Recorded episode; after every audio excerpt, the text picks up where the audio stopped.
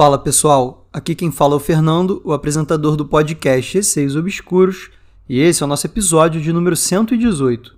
Você aí que está viciado no podcast e já ouviu todos os episódios até agora, você pode acessar o nosso site apoia.se barra Receios Obscuros Podcast, e lá vocês vão poder se tornar assinantes do podcast e ter acesso a um episódio extra por semana. No momento temos sete episódios já disponíveis para vocês ouvirem, então corram lá que está valendo muito a pena, tá bom? Quem quiser enviar os seus relatos, o e-mail é receiosobscuros.gmail.com ou pode enviar por direct no Instagram, arroba receiosobscuros. Sigam o podcast no Spotify para estarem recebendo sempre as atualizações dos novos episódios. Inclusive, deem 5 estrelas para o podcast no Spotify, isso ajuda bastante. E entrem no grupo do Telegram. É só digitar na busca Receios Obscuros. Agora, vamos para o episódio. História 1. O Homem de Branco. Foi enviado pela Raquel por direct no Instagram. Eu sempre fui uma criança muito quieta. Desde a infância, eu vejo coisas e escuto coisas. Na minha família, além de mim, só minha avó e meu irmão mais velho têm esse dom. Quando eu morava com meu pai, na antiga casa dos meus avós, eu sempre escutava vozes e via sombras de pessoas andando pela casa. Porém, o que mais me marcou foi em uma noite. Eu acordei de madrugada, com vozes bem baixinhas vindas da cozinha, que fica na frente do quarto onde eu dormia. No princípio, eu não liguei, pois já estava acostumada com essas coisas. Porém, eu estava com muita vontade de ir ao banheiro, que ficava no fundo da casa e precisava atravessar a cozinha para isso.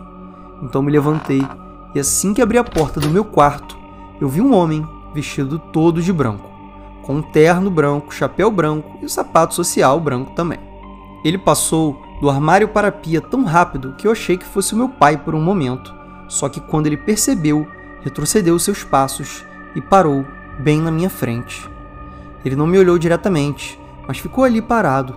Quando eu chamei pelo meu pai, ele simplesmente desapareceu. No outro dia, quando fui na casa da minha avó, eu descrevi o que eu tinha visto, e assim que terminei, ela ficou me encarando preocupada e eu não entendi o semblante dela. Logo depois, ela me falou que na mesma noite havia sonhado com esse rapaz de branco, que ele tinha falado com ela que no futuro era para ela ser forte e se preparar, pois aconteceriam várias coisas que ninguém iria acreditar. Acredito que seja alguma coisa relacionada ao meu avô, que hoje em dia ele é acamado. Porém, sempre fica esse mistério. Na próxima oportunidade, mandarei outros relatos, não só meus, como do meu irmão, relacionados a esse meu avô. Um forte abraço, amo seu trabalho. Raquel, muito obrigado por enviar o seu relato. Um grande abraço para você também e eu queria comentar aí sobre esse relato que você mandou do Homem de Branco, que deve ter sido bem assustador naquele momento ali, você passando e achando que era seu pai, e vendo aquele homem, que no início você achou que era seu pai, então você não ficou com tanto medo assim, né? Só achou estranho mesmo, ele de branco. E aí depois, quando você se tocou que não era seu pai, aquilo voltou e ficou olhando para você ali durante um tempo, e do nada, simplesmente desapareceu. De repente, como o Soval falou, era somente um espírito mesmo que passou ali ou já ficava ali e que sabia que alguma coisa ruim ia acontecer e estava só alertando a sua avó de que aconteceria alguma coisa com seu avô, né? Enfim, essa foi a relação que você fez, mas também nunca vamos ter certeza do que ele realmente queria dizer quando ele falou que coisas aconteceriam e tudo mais. E agora, história 2. O vulto do corredor, enviado pelo Henrique por direct no Instagram. Fala, Fernando, tudo bem? Sou o Rick, do estado de São Paulo. Venho acompanhando o podcast tem um tempinho e estou amando. Então, para contribuição do mesmo, te trago um relato que não aconteceu comigo, mas sim com a minha mãe. Então vamos lá, lembrando que podem ter alguns buracos já que não aconteceu comigo. Desde já, peço perdão por qualquer erro ortográfico.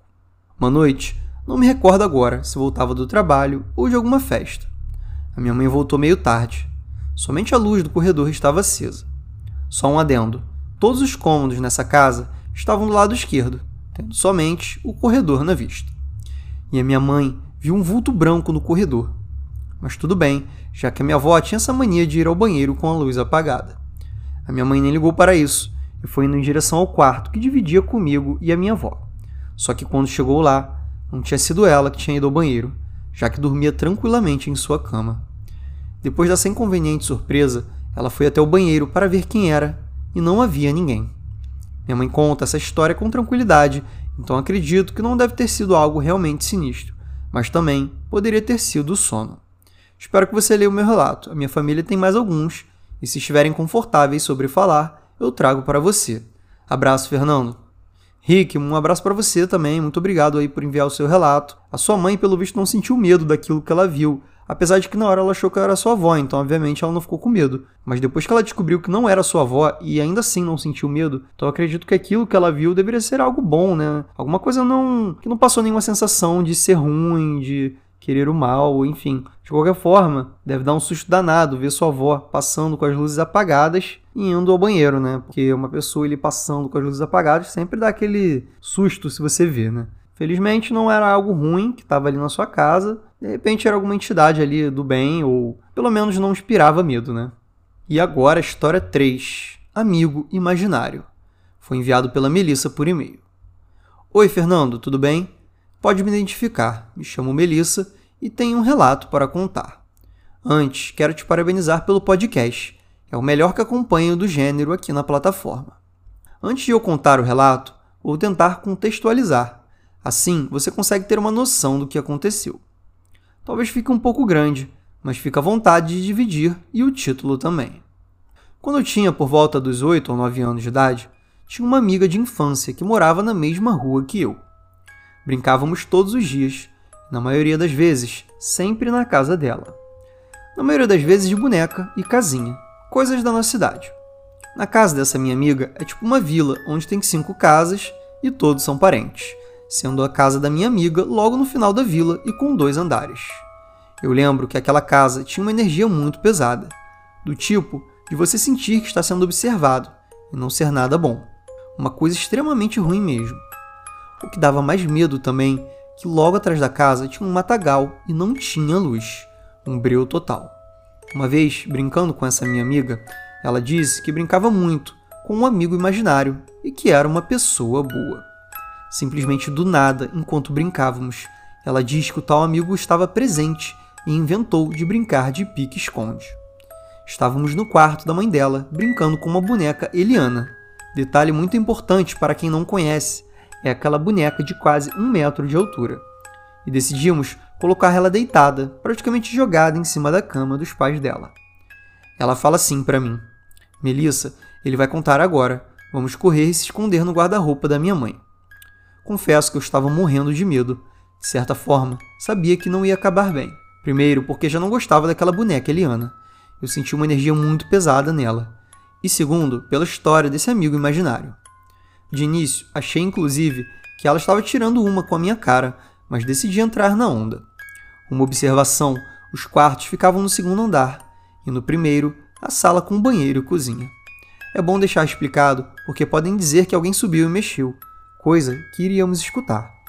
Dito isto, a minha amiga me avisa que o amigo está contando e corremos direto para o guarda-roupa. No desespero de fechar a porta e subir em cima das roupas para não cair, conseguimos fechar a porta e ficar completamente no escuro, ouvindo apenas os sons da nossa respiração, já que corremos. Quando do nada a minha amiga vira para mim e fala: Dá para parar de tirar a mão do meu ombro? A parte que dividia os compartimentos da porta era meio aberta, ou seja, mesmo dentro do guarda-roupa, era possível, pelo nosso tamanho, até passar de um lado para o outro. Eu achei estranho e respondi: Mas eu não estou colocando a mão em você. Ela ri e diz: Você colocou sim a mão no meu ombro e apertou. Eu simplesmente olho para ela e repito que não fui eu. Nos olhamos e, no medo, decidimos sair do guarda-roupa, assustadas. Quando olhamos para a cama, vimos que a tal boneca Liana estava sentada, como se alguém colocasse ela bem perfeitinha ali. No mesmo momento, a gente se liga no que aconteceu e saímos correndo, chorando da casa. Chamamos a prima dela, que mora na vila, na janela da casa dela, e contamos tudo o que aconteceu. Ela fica muito cética com a situação. Diz que é para a gente ter calma, que provavelmente nos enganamos. Afirmamos que não, que estávamos sozinhas em casa e que nem eu e nem ela tínhamos mexido na boneca, e que simplesmente jogamos em cima da cama. Essa prima dela meio que obrigou a gente a subir e pegar a tal boneca e deixá-la no quintal. Logo fazemos isso, com muito medo, mas conseguimos fazer. Pegamos a boneca, colocamos em um banco de madeira que tinha junto com a mesa nesse quintal e continuamos conversando.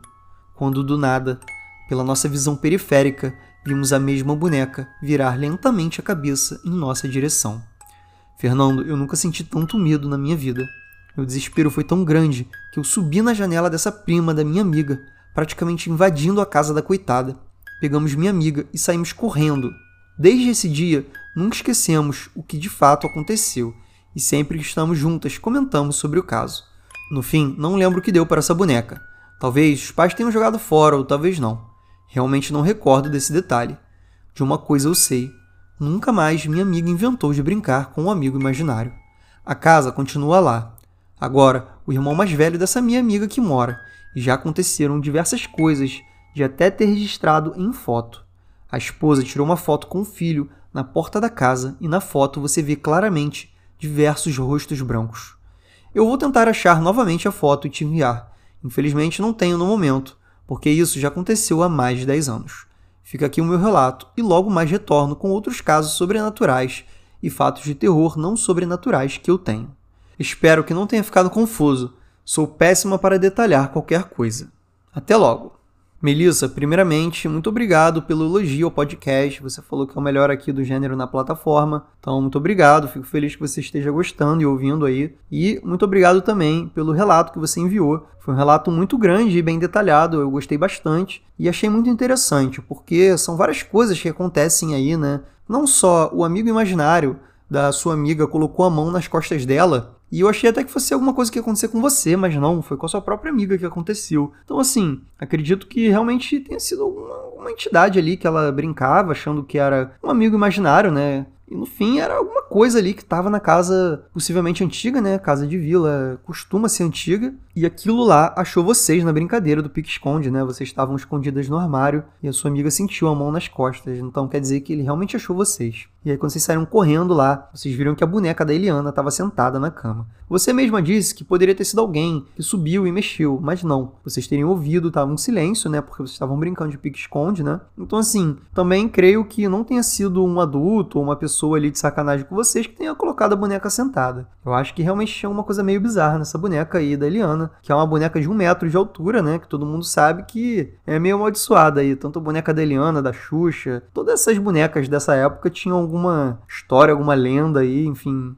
E até aí já foi bem aterrorizante, né? Vocês falaram com a prima lá da amiga, que era mais velha e tudo mais. Ela disse para levar a boneca lá pro jardim, né? E quando vocês levaram, ela ainda virou o rosto para vocês e ficou olhando. Que bizarro, cara. Realmente, história com boneca é uma coisa assim que me assusta, porque, como eu sempre digo, é uma coisa física, né? Que alguém moveu ali no momento. Uma... Acredito que tenha sido alguma entidade que tenha movido aquilo e ainda assustou vocês de quebra aí com essa, essa boneca aí já naturalmente assustadora. Então, gente, esse foi o episódio de hoje. espero que vocês tenham gostado aí.